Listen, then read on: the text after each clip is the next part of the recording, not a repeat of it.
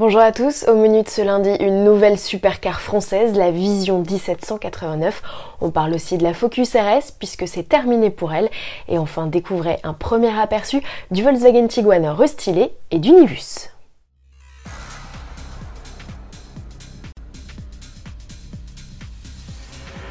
Après Bugatti ou Venturi, que diriez-vous d'une nouvelle super sportive made in France? L'idée n'a rien de saugrenu et se concrétise même après 4 ans de travail pour Vision Automobile. Qui se cache derrière cette biplace, future rivale des Aston Martin Valkyrie ou Pagani Huayra deux amis passionnés par les véhicules d'exception et de compétition, un pilote de développement, la personne de Paul Louchatin et plusieurs partenaires dont Michelin et WRTI, société fondée par le regretté Gérard Velter, le papa de la 205 et dont la WM détient toujours un record de vitesse aux 24 heures du Mans. Leur ambition, créer un modèle révolutionnaire, d'où son nom 1789, aux lignes inspirées par les prototypes du Mans.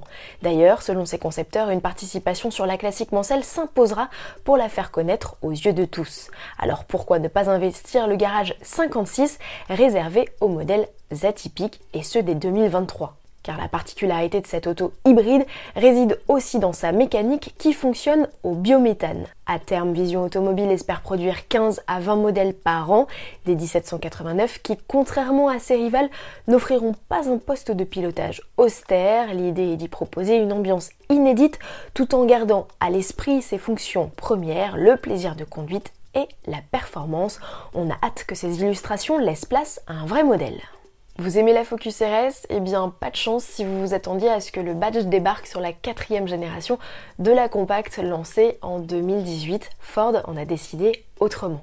Les sportifs tels qu'on les connaît n'ont plus le vent en poupe, elles disparaissent au profit de modèles hybrides ou 100% électriques dont les émissions de CO2 permettent aux constructeurs d'atteindre les objectifs fixés l'Europe.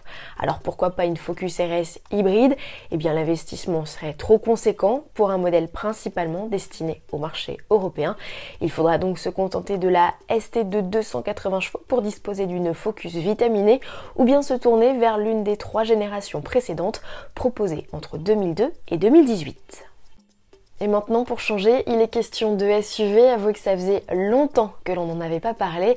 Et pour commencer, eh bien voici la première image du Volkswagen Tiguan restylé. Le plus vendu des modèles Volkswagen va changer de look à l'été 2020 et reprendre les phares effilés de la Golf 8 et la calandre du Touareg.